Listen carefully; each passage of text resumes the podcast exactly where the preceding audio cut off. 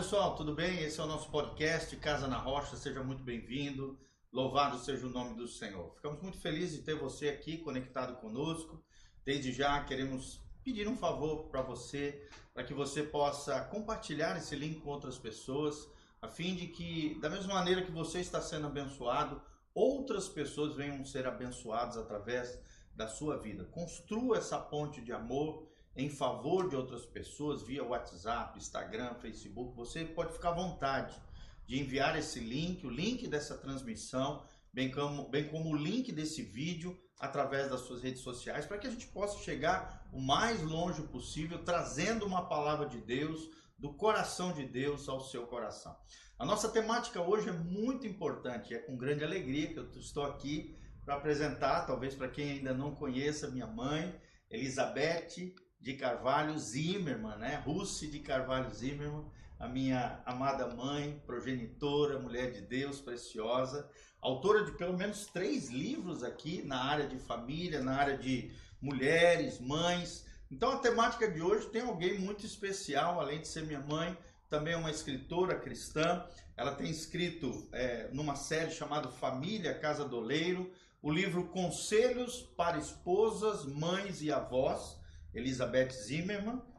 E também tem um livro que é o seu best-seller, Mulher Mais Mulher, Resgatando o Valor e o Propósito de Ser Mulher. Um livro extraordinário que faz muito sucesso, aonde eles vão, né, nos seminários, aonde eles estão é, ministrando a palavra de Deus. É um dos livros mais vendidos do ministério, Mulher Mais Mulher.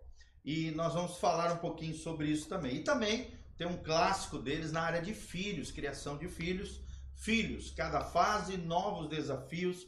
Você pode adquirir esse material através do site mfamiliareal.com.br. mfamiliareal.com.br é o site, também está disponível na internet para quem quer é, ler online, é só procurar lá o título dos livros: Filhos, cada fase, novos desafios, Mulher mais Mulher, da Elizabeth Zimmermann, e Conselhos para esposas, mães e avós. E a nossa temática é essa. Qual é a importância de ser esposa e ser mãe? E nada melhor do que uma grande mãe, estou aqui uma prova viva para dizer isso, e uma grande mulher, uma grande esposa, uma mãe de quatro filhos, cujos quatro filhos hoje, pela graça de Deus e misericórdia do Senhor, estão servindo ao Senhor tempo integral no reino de Deus. Então, nos ajude nisso, que essa palavra flua, que essa palavra vá para muitos lugares. Eu quero desde já agradecer o carinho. Estamos aqui na casa visitando os meus pais, né, com uma questão de honra, de cuidado com eles, ao mesmo tempo estamos juntos aqui nos curtindo alguns diazinhos aqui e graças a Deus por isso marcamos esse podcast especial com a minha amada mãe Elizabeth Russi de Carvalho Zimmermann. Dá as boas-vindas aí, te apresenta para o pessoal. Que Deus te abençoe. Olá, queridos, queridas. É uma alegria, é um prazer muito grande estar aqui ao lado do meu filho, meu filho primogênito, nosso filho primogênito. E é uma alegria muito grande poder uh, compartilhar né, esse assunto que é tão, tão é, atual ao mesmo tempo, né? E, e poder estar junto com ele aqui. Isso, eu quero trazer um versículo. A gente sempre que começa um podcast, é um podcast cristão, né? cristocêntrico ao mesmo tempo. Nós queremos que esse podcast, assim como a visão da nossa igreja, é que Cristo seja o centro, que a palavra de Deus seja o fundamento e nós nos dedicaremos aos relacionamentos. E nada melhor do que começarmos com a palavra de Deus como fundamentação, como, como superfície pela qual nós vamos construir esse edifício espiritual, trazendo aqui ao seu coração as palavras do apóstolo Paulo em Tito, capítulo 2, a partir do primeiro versículo. Tito aqui está dando instruções aos, aos vários grupos que existiam nas igrejas cristãs. Paulo está falando, na verdade, a Tito e ensinando ele como ele deve se portar, que tipo de instruções, que tipo de doutrina, ensinamento são pertinentes, são necessários dentro do seio das comunidades cristãs. E Paulo, cheio do Espírito Santo, nos diz o seguinte: presta atenção, guarde essa palavra ao seu coração. Paulo diz assim a Tito: Você, porém, fala o que está de acordo com a sã doutrina. a doutrina saudável, a doutrina bíblica, a doutrina do Senhor Jesus. Versículo 2: ensina os homens mais velhos a serem sóbrios, a serem dignos de respeito, sensatos, sadios na fé, no amor e na perseverança. E aí ele entra no tema que nós vamos abordar hoje: o desafio de ser mãe e ser, ser esposa e ser mãe, ou a importância de ser, de ser esposa e ser mãe. Ele começa a dar dica para as mulheres. Então, você mulher, você homem, seja quem for que está nos ouvindo, olha o que Paulo diz para seu filho na fé Tito acerca de como deveriam ser as mulheres no seio das comunidades cristãs, no, no meio da igreja, entre os irmãos. Versículo 3 diz: semelhantemente, ensine as mulheres mais velhas a serem reverentes na sua maneira de viver, a não serem caluniadoras, nem escravizadas a muito vinho, mas a serem capazes de ensinar aquilo que é bom. Assim poderão orientar as mulheres mais jovens a amarem os seus maridos e seus filhos. Olha só, ser esposa e ser mãe.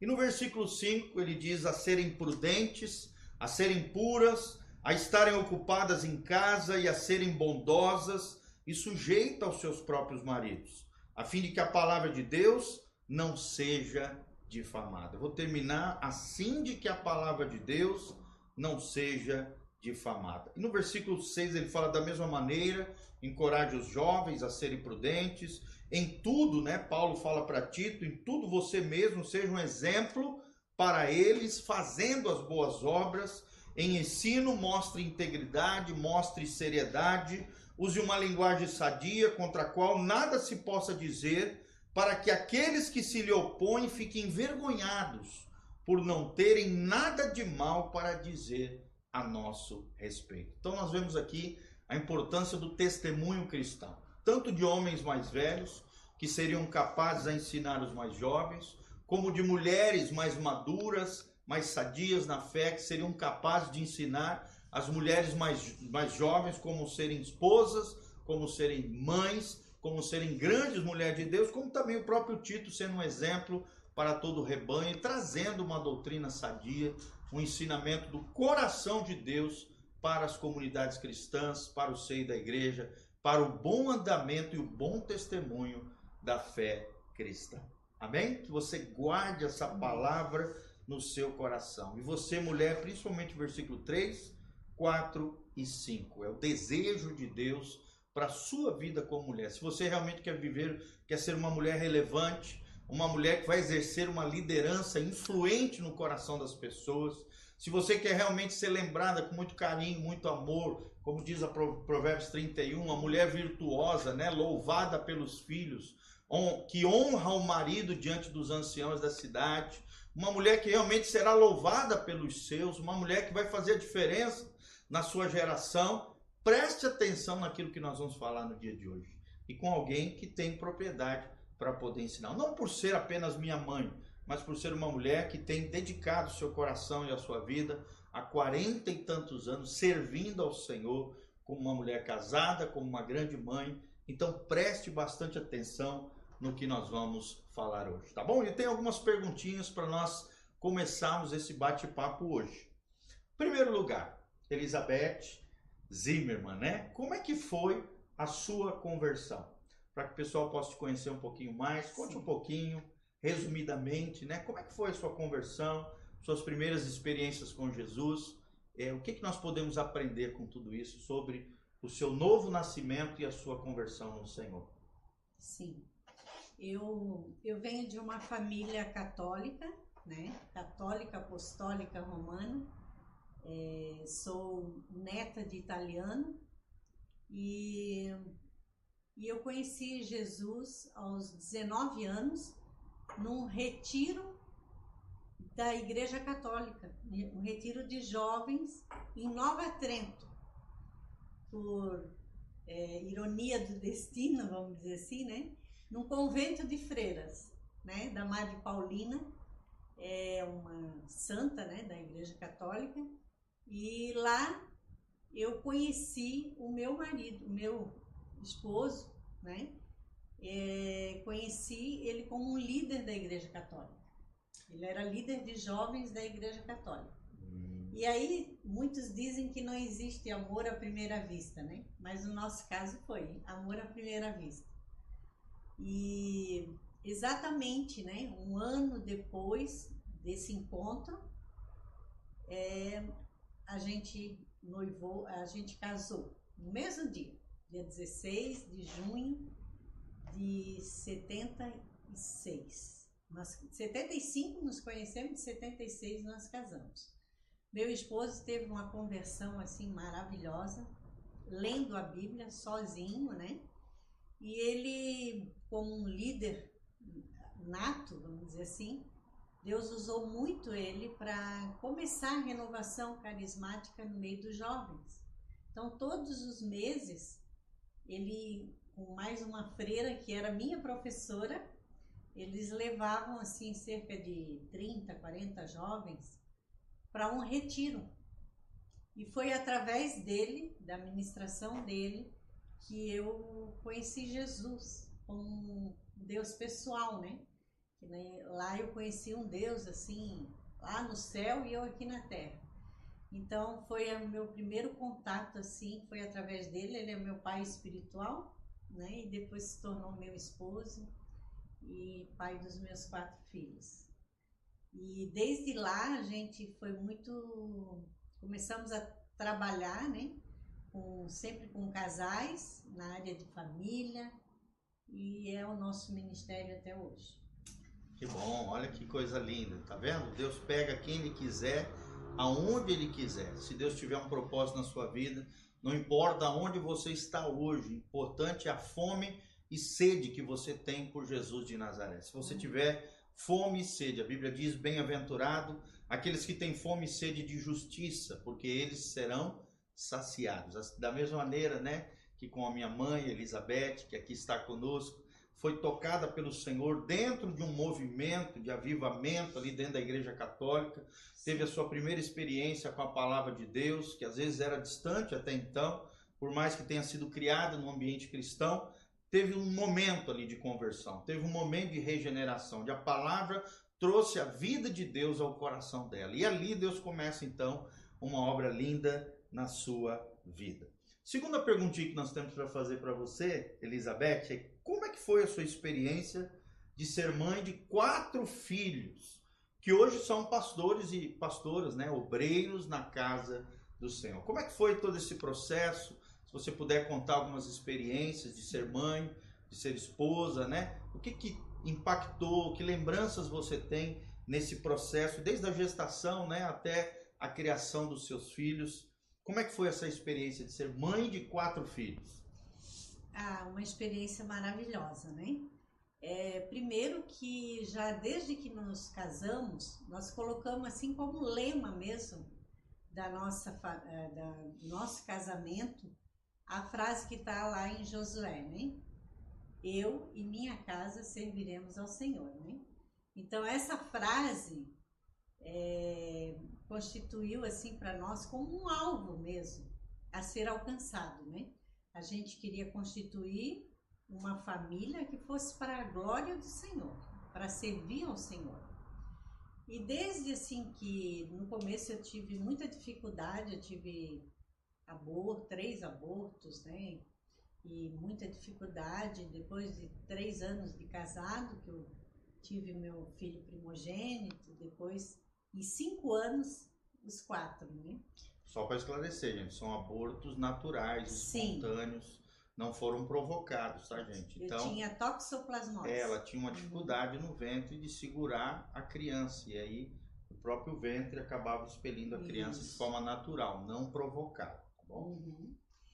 E, e assim, ah, eu, quando nós casamos, eu estava, eu iria iniciar a minha vida universitária. E meu esposo já, já tinha se formado em duas faculdades e ele falou assim comigo: Beth, é, eu não gostaria de a gente casar e você à noite sair para uma faculdade. Vamos, eu já, já né? Tenho duas faculdades. Vamos criar os nossos filhos, vamos formar uma família para Deus? E você ficar e eu ser o provedor da família? E eu, claro, eu, eu aceitei, né? Aquela, aquela proposta dele e não me arrependo. Não Por me mais arrependo. que tinha um sonho de fazer É. uma faculdade, Sim, deixando bem claro, né, gente? Nada contra você, nada mulher. contra. fazer a faculdade, estudar, se, se, se crescer né, profissionalmente. Na verdade, a vida é feita de escolhas. Ela fez uma Eu escolha, fiz uma apesar escolha. do sonho, e com certeza colheu frutos maravilhosos dessa decisão que ela tomou. É, eu, eu não me arrependo, nunca me arrependi, porque eu tive a oportunidade de criar meus filhos, né, perto e na palavra de Deus, né, eu e meu esposo, mas a mãe sempre fica mais, ele eh, fica mais perto dos filhos, né. Meu marido sempre viajou muito, que além de pastor, ele era também profissional liberal, né, e aí ele viajava durante a semana, e eu ficava com as crianças, né? E desde pequenininhos, eles às vezes perguntavam para mim: Mamãe, o que, que nós vamos ser quando crescer? Eu sempre disse essa frase: Meus filhos, eu não sei se vocês vão ser profissionais liberais, se vocês vão ser pastores, ou uma coisa eu sei: vocês vão ser homens e mulheres de Deus. Então, sempre é, a gente tinha isso, né? De criar uma família realmente para a glória do Senhor. Eu tive dois homens e duas mulheres, né? Então, primeiro vieram os meninos e depois as meninas. E foi assim, pertinho deles, sempre decorando versículos bíblicos, sempre ensinando. Eu fazia eu fazia meditação da palavra com eles pequenininhos Devocional. né? devocional. O Gil e o Rafael, ainda não tinha as meninas, eles estavam em fraldas e mamadeira. Eu sentava no chão e lia com eles Horinhas com Deus, que era um livro que na época era da, da Igreja Luterana, né? É, da editora Sinodal. Sim. E eu lia com eles na, na- a linguagem da criança e depois eu perguntava, fazia perguntas e eles foram desde pequenininhos muito treinados na palavra.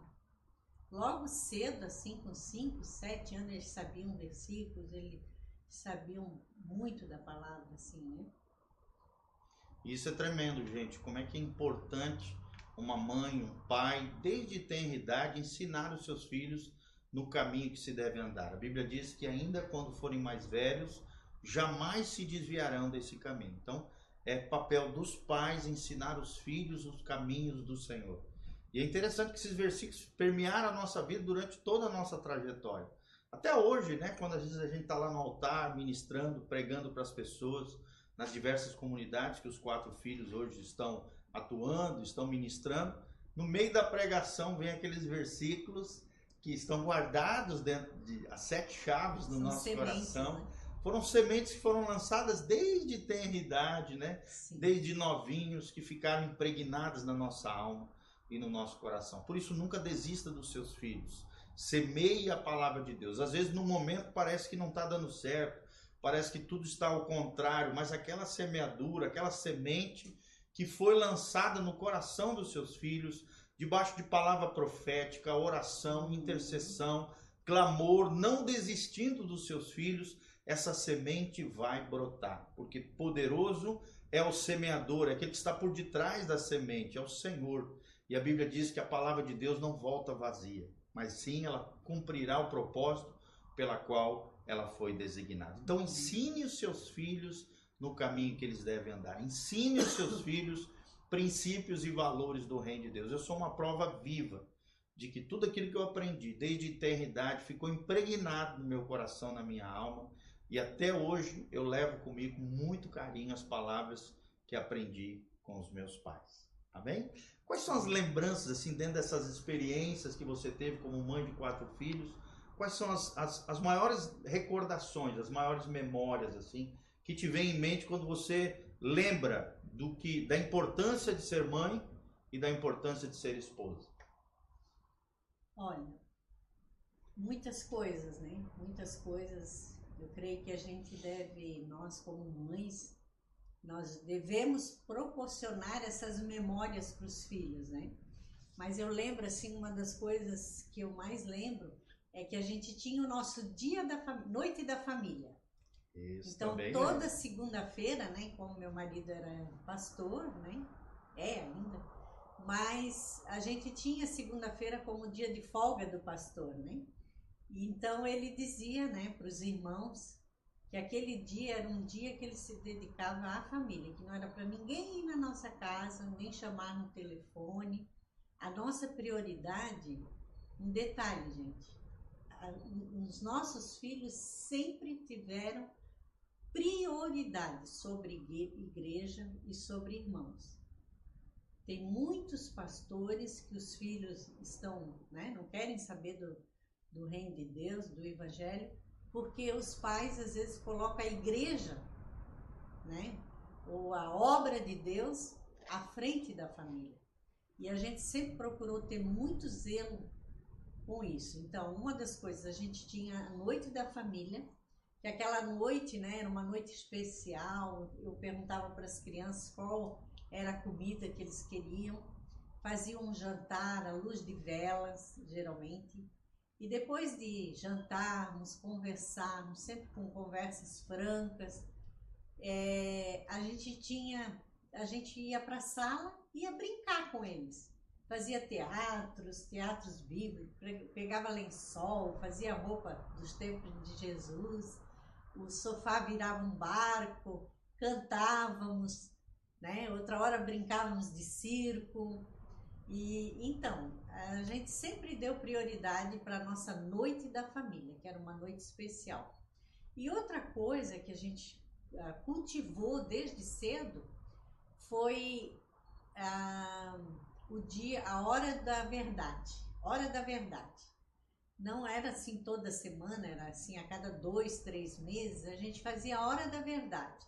Então a gente fazia um semicírculo, aí ficava todos assim em volta e um sentava no meio. Geralmente começava pelo meu esposo, né? E aí todos, eh, ele perguntava, filhos, o que que o papai é, não está transmitindo Jesus para a vida de vocês? O que que o papai tem que melhorar a, a questão da imagem de Jesus na vida do papai? Aí então cada um falava alguma coisa, né? Depois eu sentava no centro e perguntava a mesma coisa para eles e eles falavam com todo, toda a liberdade, com respeito. E isso foi uma coisa muito boa. Depois veio, vinha o Gil, o Rafael, depois a Priscila e depois a Débora Batia. Então, é, todos nós é, cultivamos uma liberdade de se expressar, até hoje. Sim. Né? A gente sempre aprende com os filhos, os pais sempre têm o que aprender, né? E às vezes os nossos filhos ainda nos ensinam. E assim, mas com aquele carinho, com honra, Com nunca amor, honra. com né? desdém, né? Mas com honra aos pais.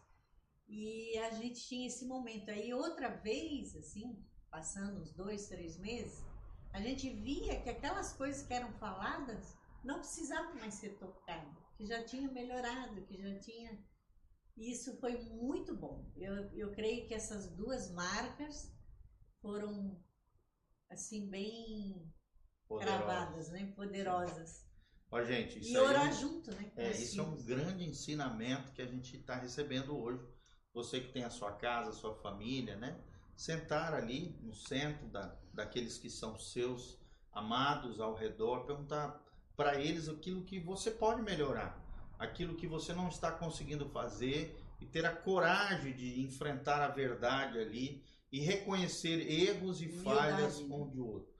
Isso é uma das coisas lindas que eu, que eu aprendi com os meus pais, né? Reconhecer erros, reconhecer falhas, pedir perdão dentro das suas Uhum. falhas e erros. Eles sempre foram um exemplo para mim disso, de quebrantamento, de humildade, de reconhecimento de erros e falhas, sempre, amados, num ambiente de honra, não de desprezo, não de ironia, nem de chacota, mas de amor, de aceitação, né? apesar das dif- diferenças, e, e realmente gerando um ambiente de evolução, de desenvolvimento, de crescimento. É o que no mundo empresarial eles chamam de feedback, né? De você pegar com o seu liderado um feedback da decisão de liderança que você efetivou, que você fez. Isso é muito importante. Pegar com seus consumidores, com seus clientes, um feedback do serviço prestado, do produto prestado, né? Se no mundo secular, no mundo empresarial, esse feedback, que é esse retorno, né, através de ouvir outras pessoas ao seu redor, são extremamente importantes para a evolução das empresas, para a evolução da, dos líderes, né, dos gestores, ainda mais dentro da casa. Lembrando que a casa é um ambiente de intimidade, um ambiente onde a gente passa mais tempo junto, onde aparece mais virtudes e qualidades, mas também defeitos e falhas. E ali existem coisas que precisam ser modificadas, transformadas para o bom andamento da família. Outra coisa que nos marcou muito foi essa questão que a mãe ia falar agora, a questão da oração pelos filhos. Fala Sim. um pouquinho sobre isso, da importância dos pais, da importância dos cônjuges, cônjuges, né, marido e mulher, orarem um pelo outro, mas também dos pais orarem pelos filhos. Uhum. Eu vejo aí três coisas importantes que a gente fez, né? Que eu vejo que foi assim muito importante. Uma é profetizar coisas positivas, né? Claro. Nunca falar negativamente para o filho. Você não vai dar nada, você é isso, você é aquilo. Não. A gente sempre falava, filho, você é precioso, você vai ser um grande homem de Deus. E aconteceu. né? Ou seja, validar os seus filhos. Sim, sempre dizer, você vai ser um grande homem de Deus, você vai ser uma grande esposa, uma grande mulher de Deus, né, para as meninas. E então a gente sempre profetizou muitas coisas, bênção mesmo, sobre a vida dos nossos filhos. Jamais falamos coisas negativas, né, assim, é, depreciativa para um filho, né. E outra coisa é o orar com eles. A gente não deixava passar uma noite que eles fossem dormir sem a bênção do pai, quando ele, o pai estava em casa. E quando ele estava viajando, eu orava com eles. Então eles já esperavam isso. Era interessante, né? A gente colocava a mão na cabecinha deles, orava e repreendia, né? Às vezes, quando eles não conseguiam dormir à noite, tinham, que a criança às vezes tem pesadelo, eles vinham e pediam oração. E, e outra coisa foi que aconteceram muitos milagres na infância dos nossos filhos. Todos eles tiveram experiências de milagres. É verdade, né? gente. Foi assim tremendo. Então eles viram muita operação de Deus na vida da nossa família e na vida individual de cada um. O Gil caiu de cima de uma ponte, né? É verdade. E não levou nenhum arranhão. Justamente onde ele caiu tinha uma toiça, uma, uma toiça de, de, de, de, mato que é. fez ele cair ali. E o nosso outro filho, o Rafael, né? Ele, ele foi curado aos 5 anos de diabetes, foi curado mesmo. Ele mesmo orou pela enfermidade e foi curado. Nunca mais, né? Nunca mais voltou. E a Débora a, Batista. A Priscila foi o nascimento dela, nasceu durante uma enchente de 83 em Rio do Sul. E foi um milagre, até os médicos acharam que ela, ela nasceu de oito meses, né? Então, muita dificuldade, né? Entubada e tudo. Então, o nascimento dela foi um milagre. E a Débora Batira ela ressuscitou quando tinha um ano e oito meses. Ressuscitou literalmente, como aquela Tabita, né? Da, da Isso, palavra, da de, palavra Deus, de Deus. Que, né, Filha de Jairo. Sim. Então, é, todos os nossos filhos tiveram muitas experiências com Deus. Quando eles vinham da escola, às vezes vinham perturbados né, pela conversas de amiguinhos ou coisa assim, a gente sempre orava com eles quando chegavam da escola, quando saíam para a escola. Então a nossa vida foi muito intensa de vida real com Deus na nossa família. Teve erros? Teve, né? Não vou dizer, teve falhas. Nós somos humanos, pais erram, mas os pais precisam aprender a pedir perdão. E isso a gente fazia quando errávamos. Olha a importância de se viver o evangelho de Jesus, né, o tempo todo, em todo lugar, principalmente dentro de casa, né? Não viver uma vida hipócrita dentro de casa, Uhum. vive um, vive um inferno e na igreja parece que é um céu, não. Que o céu esteja na igreja, mas também dentro de casa, esteja lá fora com as pessoas de fora, mas principalmente com os de dentro. O bom testemunho do cristão começa na sua casa. Quem realmente conhece você são seus filhos, são o seu cônjuge, são os seus pais naturais, são os seus vizinhos, as pessoas que estão próximas de você.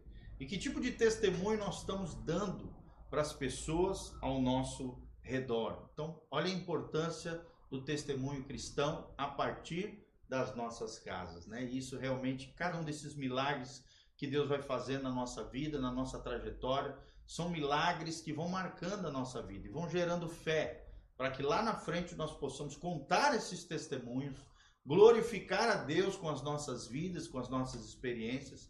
E não só isso, a nossa fé, ela vai se consolidando e se firmando no Senhor, através das vivências e experiências que você tem com Deus.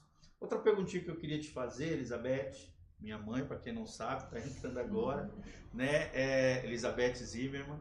É, como é que foi o desafio de ser a esposa de um pastor? Isso para muitas mulheres é um grande desafio, né? Sim. Como é que você lidou com isso? Além de ser mãe de quatro filhos, que depois se tornaram ministros do Senhor, né, nas diversas áreas, em diversos lugares. Como é que foi ser esposa de um pastor? E que dica você dá para as esposas de pastores que talvez estejam nos ouvindo, ou esposas de obreiros, Uhum. de missionários, pessoas que estão engajadas na obra de Deus? Como é ser uma esposa de pastor e quais são os desafios de ser uma esposa de pastor? Sim. Bom, eu vejo que tem uma diferença ser esposa do pastor e a esposa do pastor tem um ministério, né? Hum, Eu sempre levei assim muito a sério que eu não era só a esposa do pastor, mas que eu tinha um ministério junto com ele, né? De, de complementar o ministério dele. Então a gente sempre desde cedo a gente evangelizava muito. Nós colocávamos quatro filhos, às vezes dentro de um Fiat 147, né? E ia visitar irmãos, ia ah, evangelizar, é, mas sempre dando tempo de qualidade primeiro para eles, né? Então nunca negligenciar os filhos. Eu sempre discipulei muito mulheres, né? Desde cedo, mas eu nunca fui aquela mulher que deixava meus filhos em casa e ia por aí pregar evangelho. Eu fazia com que as pessoas, as mulheres que eu discipulava, vi- viessem à minha casa. E eu estava ali discipulando, mas de olho nos meus filhos, né? Isso é muito Sempre- importante, gente. É. Fazer o ministério e a obra de Deus sem esquecer as prioridades, que é a sua família. Interessante isso, né? É, Antes da, da, da igreja vem a família. Até na própria Bíblia Sagrada. Primeiro Deus criou Adão e Eva, fez, instituiu a família. E aí lá no livro de Atos, capítulo 2, a partir da descida do Espírito Santo, é que surgiu a igreja, que nós vemos uma ordem de valores. Deus em primeiro lugar, a família em segundo, ministério, obra de Deus vem depois. E exatamente. não em primeiro plano. Nunca negligenciando Exatamente as prioridades. o né? principal. Que é Isso. onde muitos se arrebentam, né? Muitos É. pastores, missionários, obreiros se arrebentam porque eles se lançam totalmente na obra do Senhor e esquecem os fundamentos do lar e da família, Exatamente. que é o casamento e o Depois os filhos os filhos. crescem com raiva de Jesus, com raiva da igreja, com raiva de, de irmãos, Sim. Porque a igreja, né, é aquele Jesus que eles conheceram, é, tirou os pais deles. É o ladrão do pai e da mãe. É, o ladrão do pai e da mãe, exatamente. Então a gente sempre teve esse cuidado, né? Eu sempre acompanhei meu esposo e sempre gostei muito de trabalhar com mulheres, como eu faço até hoje. Né? Ter um ministério com mulheres, e... mas nunca negligenciando as prioridades. Aqui também nós vemos outra dica legal, né? A parceria do casal. Não, sabe, é muito importante. Na medida do possível, é claro, às vezes o casal tem, tem dupla jornada de trabalho, né? Tem suas, tem suas limitações. Mas a importância do obreiro e da obreira, né, do marido e da mulher, do pastor e da sua esposa, da, serem companheiros no ministério, caminharem Sim. lado a lado, para cobrirem um ao outro e serem parceiros no Senhor, não rivais, não hostilidade, né? Não ter ciúme do ministério nem dos irmãos, pelo contrário. Graças a Deus também, né? Eu, eu deixo aqui diante dos irmãos uma alegria de ter uma esposa parceira, uma esposa que nunca me impediu de fazer o ministério, pelo contrário, sempre me projetou para Deus, né? E, e, me dividiu com outras, com o ministério, com as pessoas, com o reino de Deus e soube lidar muito bem com isso, nunca tendo ciúme dos demais, das pessoas, mas sim sendo uma cooperadora, uma parceira do ministério de Deus a mim confiado. Isso é muito importante, parceria no ministério. Se você quer ter um ministério efetivo, né? Ser um obreiro realmente relevante, seja pastor, missionário, seja o que for, em qualquer área da igreja, é importante a parceria do casal e o bom andamento né, em unidade, não invertendo valores e nem prioridades, mas cuidando dos seus em amor e trabalhando juntos na seara do Senhor. E tudo que a gente fizer, fazer para o Senhor, como diz a palavra, né? E não com peso, porque o fardo de Jesus é leve e suave. Se a gente faz com peso, então tem alguma coisa errada, né? Provavelmente não foi Jesus que é, mandou. Exatamente. Ou às vezes a gente que, que colocou uma bagagem pesada demais, desnecessária. Sim. Através de cobranças exageradas, legalismo e religiosidade aparente. Uhum. Às vezes cobrança dos outros que nem Deus cobra de nós. Então isso é muito importante, né? Que a, que a Beth falou. É, o jugo do Senhor Jesus é leve, não é pesado. E o que, que é o jugo do Senhor Jesus? é obedecer a palavra de Deus, uhum. que nos protege, que faz com que a vida seja leve, que é como se fosse, né, eu sempre ilustro que a palavra de Deus é como se fosse os muros de contenção nas estradas da vida. Aqueles muros, eles têm uma função, proteger os carros de não cair ladeira abaixo. A palavra de Deus, ela nos coloca limites saudáveis, limites protetores, limites de proteção, para que nós não venhamos a nos autodestruir, né? auto-sabotar, auto se prejudicar ali. Não, pelo contrário. A palavra de Deus é como se fosse guarde, guarde rails, que são os muros protecionais nos caminhos da vida, para que nós possamos trilhar a vida abundante, a vida abençoada que Jesus tem para cada um de nós. E uma coisa que também a gente, nós sempre hospedamos muitos homens de Deus, irmãos, pessoas, né?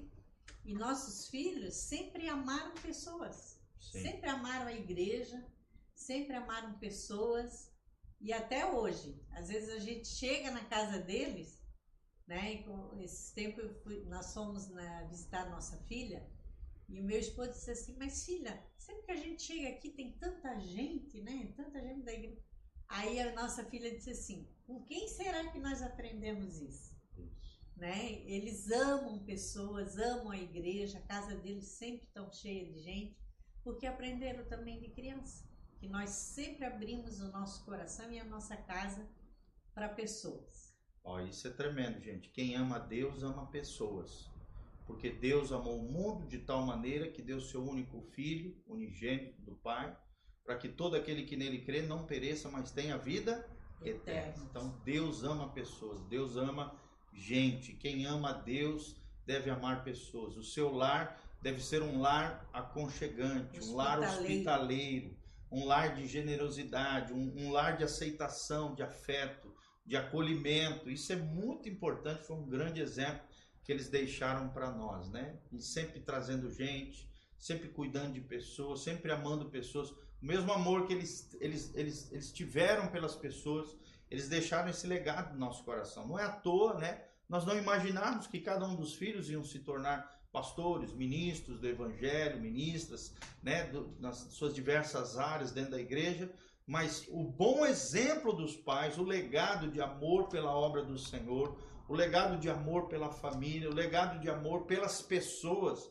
independente daquilo que acontecia com as pessoas ou as pessoas com eles, esse legado foi marcante no nosso coração e nos fez também sermos pessoas apaixonados por pessoas, apaixonados por gente, assim como Deus é apaixonado por gente, por pessoa quem anda com Deus deve amar as pessoas assim como Deus nos ama, tá bom?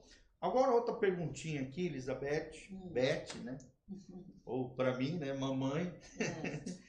Como é que, é, qual é o papel da mulher na sociedade na família hoje? Em tempos onde a família tem sido solapada, tem tentado, né, a nossa sociedade relativista, hedonista, individualista, materialista, tem tentado solapar, destruir o conceito tradicional da família cristã no mundo ocidental em qual nós vivemos. Qual é o papel da mulher dentro da sociedade e qual é a importância dessa mulher na sociedade e na família, dentro da palavra de Deus e dentro do que você tem é, é, vivenciado, assim, ministrando para mulheres e ministrando para casais. É, como você falou, né, o mundo hoje, é, ser esposa e mãe é algo assim depreciativo às vezes, né? Às vezes a mulher está fazendo um cadastro no médico, por exemplo, e ela, quando pergunta qual a sua profissão, ela quase que sussurra, né? De vergonha de dizer que ela é do lar, né? Quando ela deveria ter orgulho, Sim. né? Por ser uma esposa, por ser uma mãe, por ser uma administradora de um lar, né? Então ela devia dizer bem alto, né? Sou dólar. Sou doleira. O dólar está valorizado, né? Então, na realidade, é, se a mulher tem a sua identidade em Deus, se ela sabe quem ela é, né? Ela tem a paternidade de Deus muito visível, eu sou filha de Deus e qual é o meu papel que eu estou fazendo agora? Eu sou esposa, né? Então eu tenho que amar o meu marido, eu tenho que servir o meu marido com amor, né? Não usurpar a autoridade dele, respeitá-lo, né? Acima de tudo é, é um fardo leve. Sim. Né? Nem é fardo. E que vai é ter uma leve. colheita abençoada no Sim. futuro. Né? E se ela tem também como identidade que ela, é, ela foi usada por Deus para gerar vidas, e que o lar dela é a formação de seres humanos, gente, é uma coisa muito linda. É, de, é motivo de orgulho, não é motivo de, de vergonha. sentir inferiorizado. É assim porque é um tipo e o fruto do, papel, do seu trabalho, né? Você vai ver ao longo dos anos. Ao longo dos anos. Na vida dos seus filhos. É né? como Enquanto... uma semente que vai cair na terra. Isso. Né? E vai vir o seu fruto, né? Assim vai ser o trabalho dela. Se ela fizer um trabalho com excelência, investindo na vida dos filhos, a palavra de Deus, ter amor, ter carinho, não deixar para amanhã o que ela tem que fazer hoje, né? Hoje ela, é dia dela amar, dela dizer, filha, eu te amo, de beijar, de abraçar, de demonstrar afeto. Essa criança vai crescer num, lar saudável. Sim. Né? E isso vai trazer é, uma contribuição para a sociedade. Para a sociedade. E mesmo então, é aquelas é muito... mães, né, Beth, que não tiveram o papel do homem do lado, às vezes foram abandonadas, são divorciadas Sim, ou viúvas. são viúvas, né?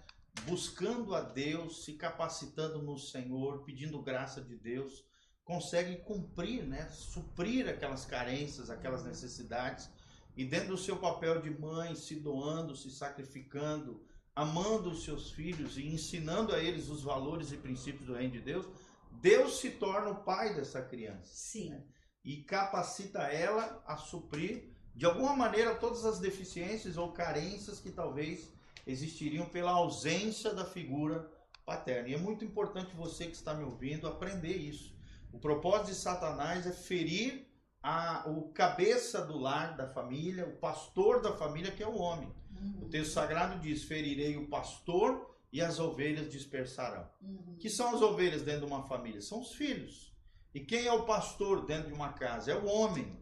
Por isso que Satanás tem ferido muitos e muitos homens na imoralidade, na drogadição, Sim. nos vícios, nas compulsões. Tem desmoralizado a figura masculina, às vezes tragado, né, através de situações diversas, morte, ausência emocional, deficiência, disfunção familiar. Por quê? Porque o diabo sabe que ferindo o pastor do lar e da família, que é a figura masculina, o modelo de autoridade para os filhos, que gera a identidade sexual das crianças, que gera o destino para as crianças, ferirei o pastor e as ovelhas dispersará. Então é muito importante, você homem que está me assistindo, né, assuma o seu papel de sacerdote, de coluna dentro da sua casa. Não deixe Satanás te derrubar. Não deixe Satanás te ferir, te destruir. Se levante no Senhor em arrependimento, em quebrantamento diante do Senhor. Reassuma o sacerdote que outrora você já teve, talvez perdeu, ou nunca teve, mas pode ter, debaixo da graça e da força e do poder de Deus.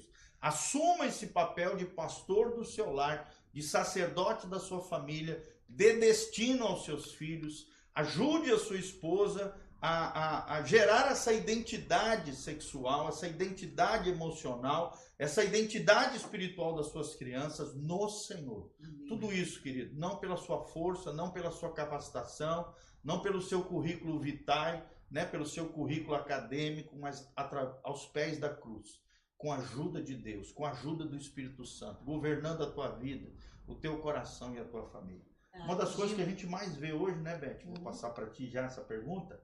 É, são as famílias disfuncionais. Disfuncional. O que, que são as famílias disfuncionais? Você que está me ouvindo, é a mulher fazendo o papel do homem e o homem invertendo esse papel e fazendo o papel da mulher. Uhum. Qual é o prejuízo que esse tipo de família acaba causando no seio do lar, né? Como é que você vê isso?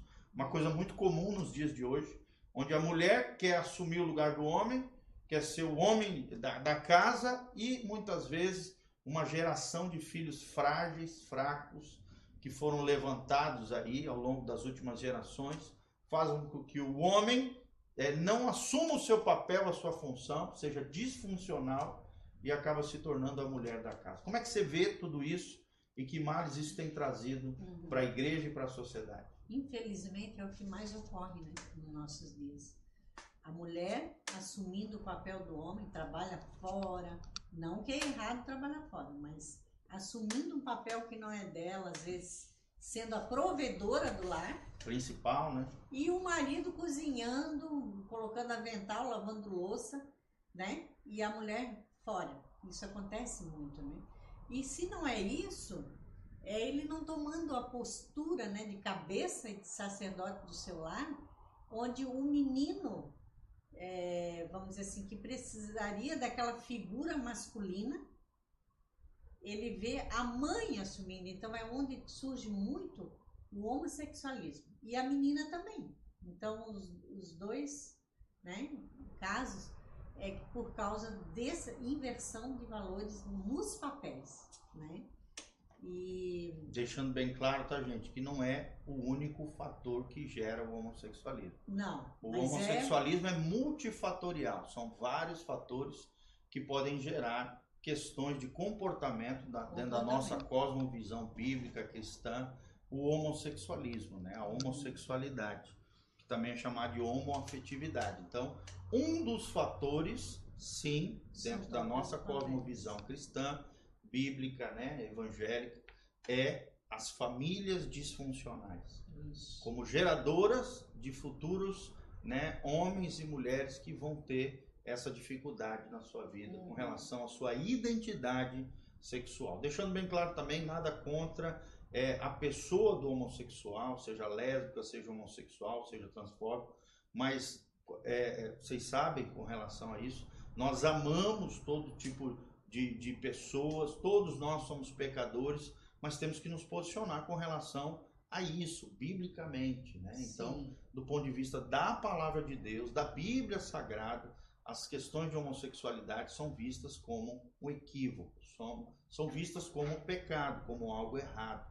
E nós não podemos nos omitir com relação a isso. Tá? Então, um dos fatores, uma das, da, da, das facetas, né, ou da, da multiplicidade de, de, de, causas do homossexualismo, sim, é isso que a minha mãe falou, as famílias disfuncionais, onde a mulher faz papel de homem e o homem faz papel da mulher. Ou a ausência da figura masculina acaba gerando filhos e filhas com essa dificuldade uhum. a nível pessoal. E Gil, sobre a importância do papel da, da mãe, né? Eu vejo assim que quem está influenciando o seu filho, né? a maior influência sobre o filho deveria ser os pais, principalmente a mãe que está mais tempo com o filho. Então, hoje em dia, desde cedo, terceirizam a criação dos seus filhos em creches, o mesmo TV, né? O celular, celular tablet. tablet, isso e aquilo. Então, aquilo que está mais tempo na vida do seu filho é o que vai influenciar. Sim. E que seja o maior tempo que seja a presença dos pais, principalmente a mãe, né? Que a mãe forma todo o lado emocional do filho. Sim. Né?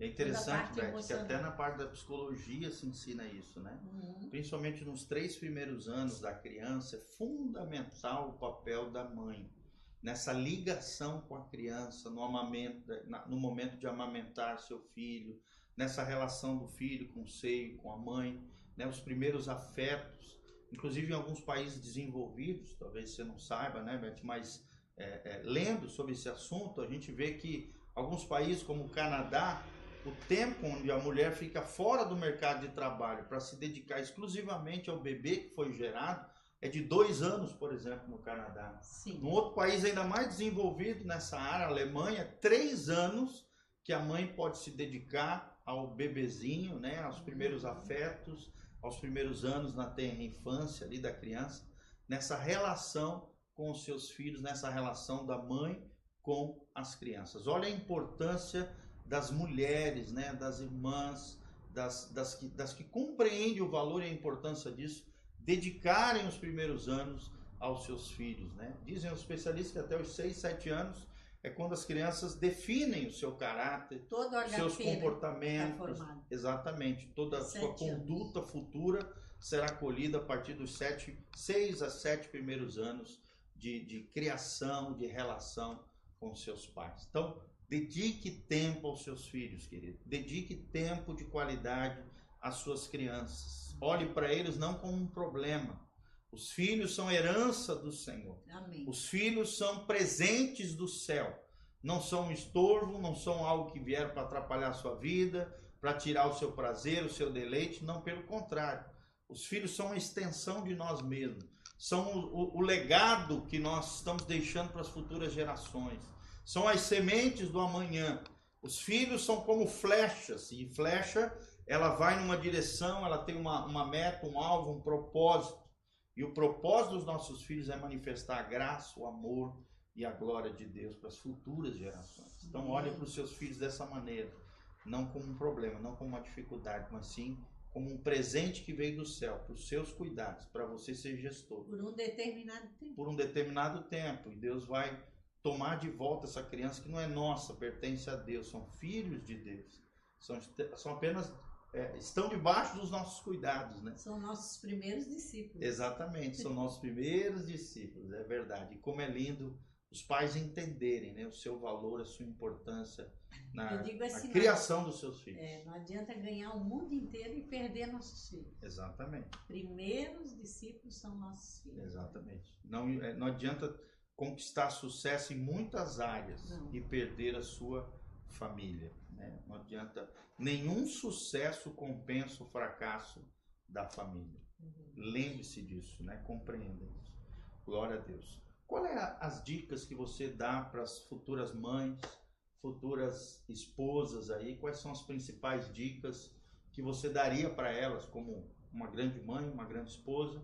experimentada já, né, ao longo de anos aí, 46 anos de casado. 46 anos de casado. 46 anos de casado, gente. Então é alguém que está falando aqui com propriedade. Alguém 11, que quatro filhos. Quatro filhos e 11, 11 netos. netos. Alguém que escreveu pelo menos três livros aqui nessa área que estão disponíveis no site mfamiliareal.com.br, né? onde você vai ter esses três livros: Conselhos para Esposas, Mães e Avós, Mulher mais Mulher, o grande best-seller, né? onde ela relata suas principais Nossa, experiências como mãe e como esposa, e Filhos, cada fase, novos desafios. Aqui a nossa dica de leitura de hoje do nosso podcast Casa na Rocha. É, quais são as dicas que você daria para as mulheres que estão nos assistindo aí, seja a esposa, seja mãe, Quais são as principais dicas é, que você daria para elas? Eu vejo que o nosso retrato de mulher está lá em Provérbios 31, né? a mulher virtuosa. É um retrato de uma mulher de força de caráter, né? que honrava o marido, o marido era, era honrado na cidade, né? entre os juízes, pela vida da sua esposa. Então, ela era uma ótima esposa, uma ótima mãe que os filhos a louvavam publicamente, né? E era uma boa dona de casa, que também se resume em Tito 2, 3 a 5, né?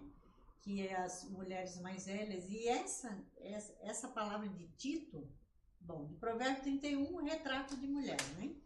E o, o Tito é, falou muito comigo para escrever esse livro Mulher Mais Mulher porque eu me lembro que eu estava no aeroporto em São Paulo, a gente estava indo para um congresso de famílias e Deus falou comigo.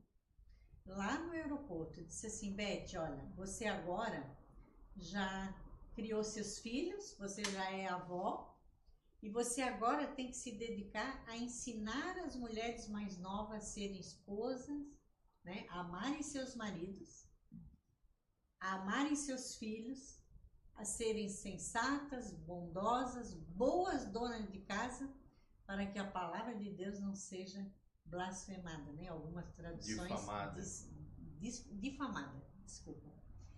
Então, eu eu com isso eu comecei a escrever, escrever esse livro Esposa e Mãe com a experiência que eu tive de criar meus filhos para o Senhor e tal. E foi uma experiência assim ímpar, né? E, e que eu vejo, assim, que ali abrange tudo, a esposa, a mãe e a dona de casa, né? E eu sempre digo assim, que a nossa casa é uma casa de vidro. Sim. As pessoas à nossa volta estão olhando para dentro da nossa casa, estão vendo a nossa família. E se nós queremos que a palavra de Deus não seja difamada, nós temos que cumprir a palavra de Deus é, de uma, uma maneira é, real. Leve, né? né? É, autêntica. Graciosa. Autêntica, né? E, e através desse livro eu comecei a trabalhar com mulheres. Durante dois anos nós fizemos Retiro Mulher Mais Mulher, onde a gente ensina as mulheres mais novas a realmente arrumar a casa, arrumar uma mesa, né? Que a mesa é lugar de cura, é lugar de relacionamento da família e que tem sido muito negligenciada nesses dias. E começou esse ministério com mulheres mesmo, de ensino, e até hoje faço isso. Né? Tem até um seminário, né, mãe, que eu acho Sim. genial o título que você deu, Seminário Mulher, Cama, Mesa e Banho. Sim. Cama, ah, Mesa e Banho. Olha que nome sugestivo esse, aqui. Esse seminário é muito interessante. Conta um pouquinho sobre esse seminário, é. quais são os, os, tópicos que você aborda. Uhum. É, forma, aborda assim a mulher é, na parte sexual, né? A parte também é, da mesa, a experiência da mesa, a importância da mesa nos relacionamentos, né? Fortalecimento do caráter da, da, família mesmo, dos filhos, é através da, da mesa, é lugar de cura, é lugar de revelação, né? E, e também é, banho. tudo banho, né? Sobre os aromas, o cheiro, né? Que é tão importante, né? É, os aromas, de si, né? cuidar de si, de higiene, é, abrange bastante coisa assim para a mulher, bem interessante. Então aqui uma dica para você, pastor, líder, né, que queira levar essa grande mulher para estar ministrando, você que é líder de mulheres da sua igreja, quiser levar uma grande mulher para estar ministrando um curso é, seminário cama, mesa e banho. Tenho certeza que vai impactar o ministério feminino, o ministério de mulheres da sua igreja e não só isso, né? Inclusive nós vamos levar lá na nossa igreja esse seminário. Eu me lembro de, de, de que realmente é, impactou a vida de muitas mulheres, né? Então é tremendo isso, é muito bom isso, louvado seja o nome do Senhor. Desde já, Beth, quero te agradecer, né? Minha mãe, para quem não sabe, é, por você ter disponibilizado esse tempo junto conosco, falado um pouquinho sobre a importância de ser mãe, sobre a importância de ser esposa, né? Uhum. Para quem quer conhecer ainda mais o ministério da Elizabeth Russo de Carvalho Zimmermann, entre no site mfamiliareal.com.br. Eles também têm Instagram, né? Instagram, arroba mfamiliareal.com.br. E esse também é o e-mail deles, se você quiser entrar em contato, ver a disponibilidade deles, e talvez irem na sua igreja, ministrarem para as mulheres, ministram muito na área de criação de filhos, ministram muito também na área de casais, hombridade e, da, e também tanto de homens, meu pai, como de mulheres, a minha mãe. Então, recomendamos aqui, com certeza. Nós, como filhos, recomendamos esse ministério tremendo, maduro, experimentado, que tem sido uma bênção não só para Santa Catarina, aqui a nossa região, mas também para todo o Brasil e até na Argentina e no Chile, né? Chile. Tiveram uhum. experiências tremendas de ministrar para muitos líderes, muitos pastores, muitas igrejas, inclusive em outras cidades, e Deus tem feito algo muito lindo através das pessoas que se disponibilizam diante de Deus. Hudson Taylor já dizia: o mundo ainda verá o que Deus pode fazer através daqueles que se entregarem totalmente diante de Deus. Então, se você se render ao Senhor, se você se entregar de coração realmente a Jesus, o mundo ainda verá o que Deus pode fazer através da sua vida, seja na área familiar, seja na área comercial, seja na área pessoal, seja a sua área de abrangência, de influência. Lembre-se disso. Liderar é influenciar. Quanto maior a sua influência, maior a relevância da sua liderança, maior maior a sua potencialidade de abençoar positivamente a vida de outras pessoas. Nós queremos terminar esse momento agradecendo a Elizabeth, a Beth, e também lendo, para finalizar aqui, Provérbios 31, que fala sobre essa grande mulher, né? essa mulher ideal, vamos dizer assim.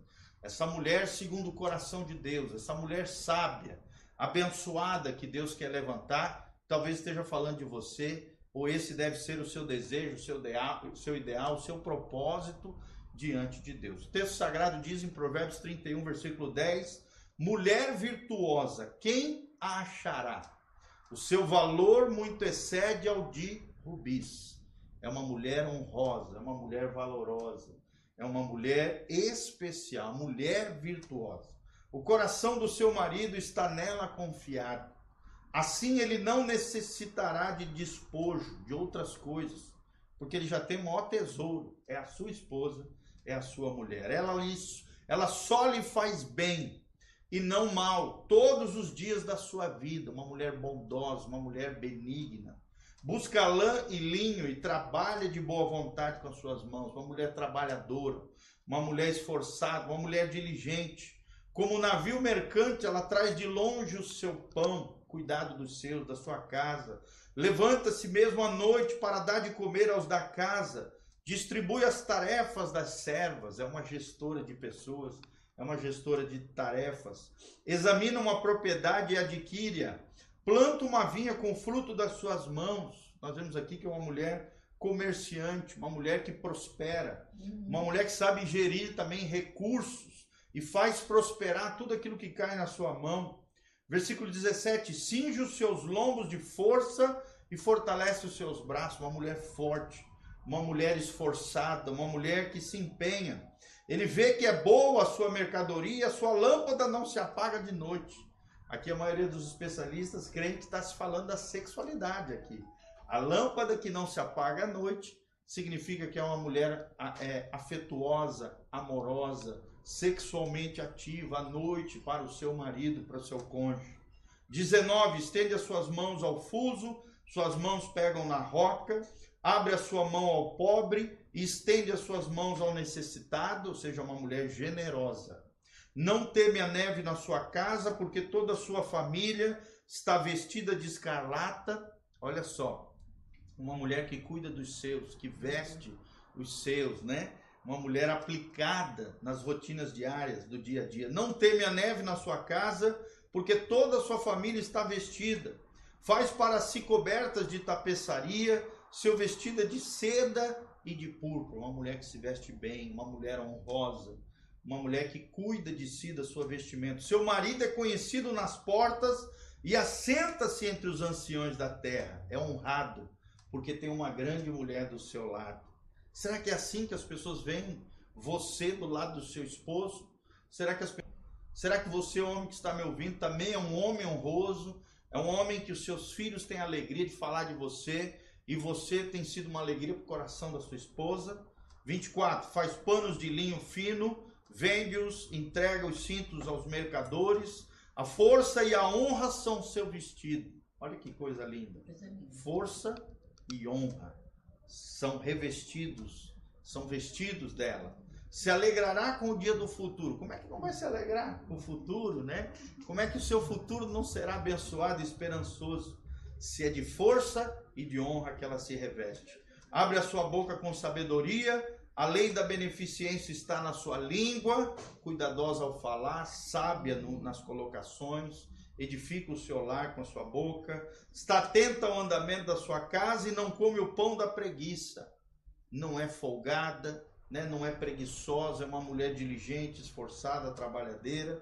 Levanta-se os seus filhos, chamam-a chamam-na de bem-aventurada, de feliz, de felicíssima. Seu marido também, e ele a louva.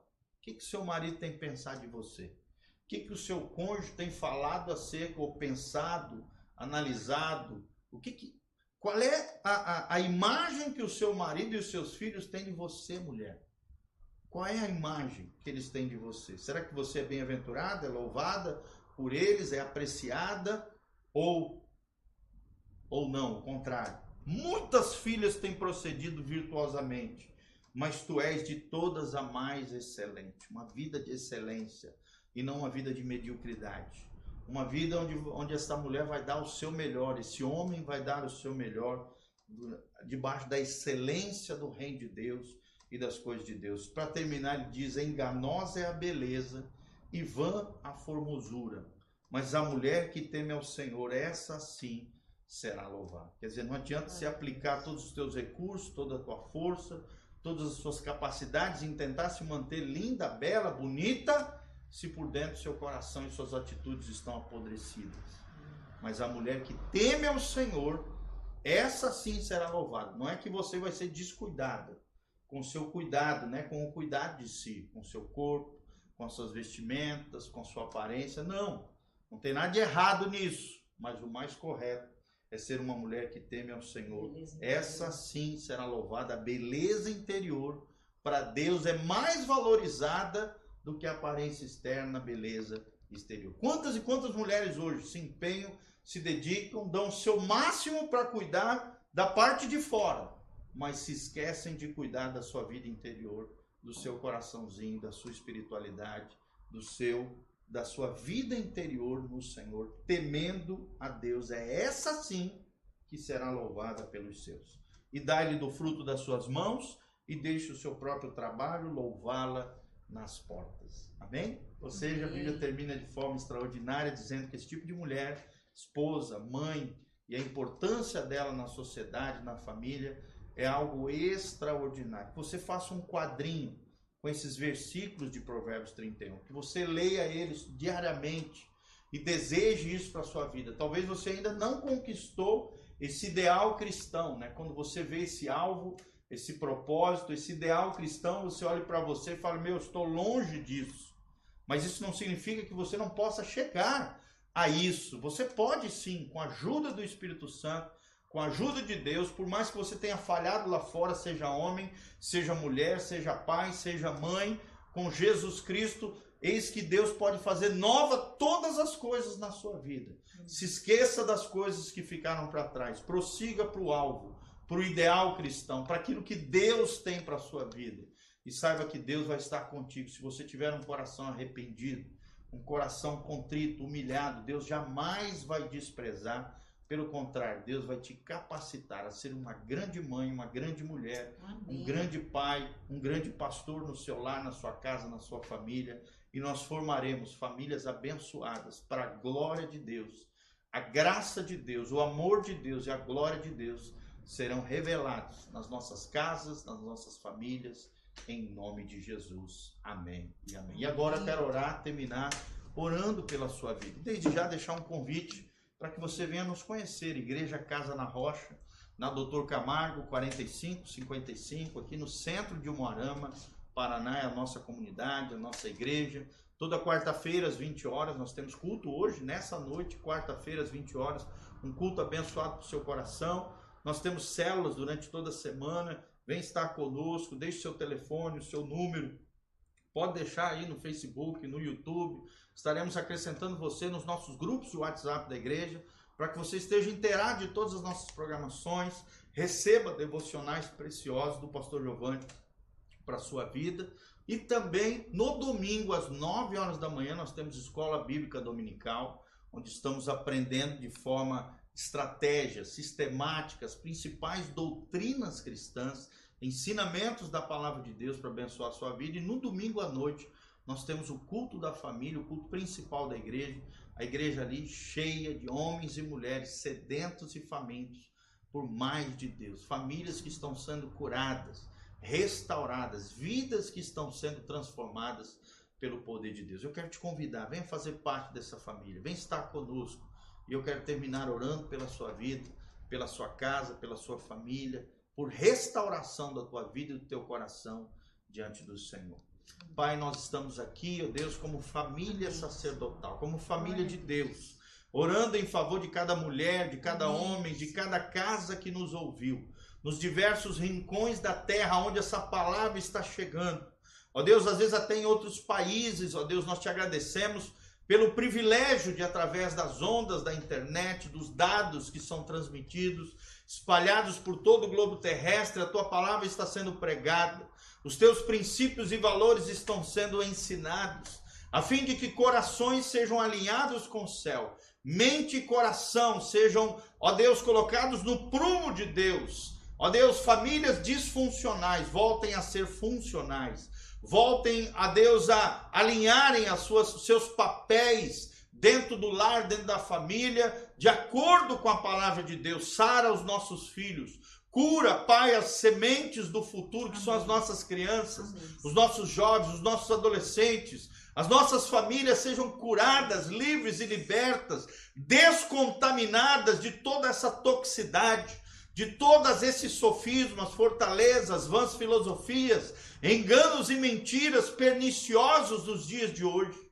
Que, ó Deus, o amor não se esfrie, nem o pecado se multiplique nas nossas casas. Pelo contrário, as nossas casas sejam um lugar de salvação, de restauração, de cura, de transformação de vidas, de famílias. Sejam um útero emocional de homens e mulheres de Deus, abençoados por Deus no, no seio dos nossos lares, no seio das nossas famílias. Ó Deus, traz de volta o coração dos pais aos filhos, dos filhos aos pais, para que o Senhor não tenha que vir à terra, ferir a terra de maldição, mas traz de volta esse espírito, ó Deus, de Elias, que traria de volta o coração dos filhos aos pais, dos pais aos filhos, do marido à mulher e a mulher ao marido, Pai, restaurando todas as coisas, fechando todas as portas abertas, ó Deus, quebrando todas as barreiras e grilhões e, ó Deus, promovendo o amor, a graça, a cura, a restauração e a libertação que Jesus promove em nome de Jesus. Capacita também as viúvas, as divorciadas, os divorciados, aqueles que não têm cônjuges, ó Deus, que encontrem os seus parceiros no Senhor, ó Deus, os futuros maridos e mulheres, ou então aqueles que, ó Deus, decidiram criar os seus filhos sozinhos, sejam capacitados pelo Espírito Santo a darem o seu melhor, a fazerem aquilo que o Senhor espera que eles façam, e o sobrenatural, o suprimento sobrenatural venha dos céus, porque o Senhor é Pai de órfãos e juiz das viúvas. O Senhor faz com que o solitário habite em família, mas os rebeldes habitarão em terra seca. E nós não queremos ser rebeldes, mas obedientes à tua palavra, obedientes ao Senhor. Abençoa cada vida, cada casa, cada família, em o nome de Jesus, para o louvor e glória do teu nome. Amém. Amém. E amém. Amém. Glória a Deus.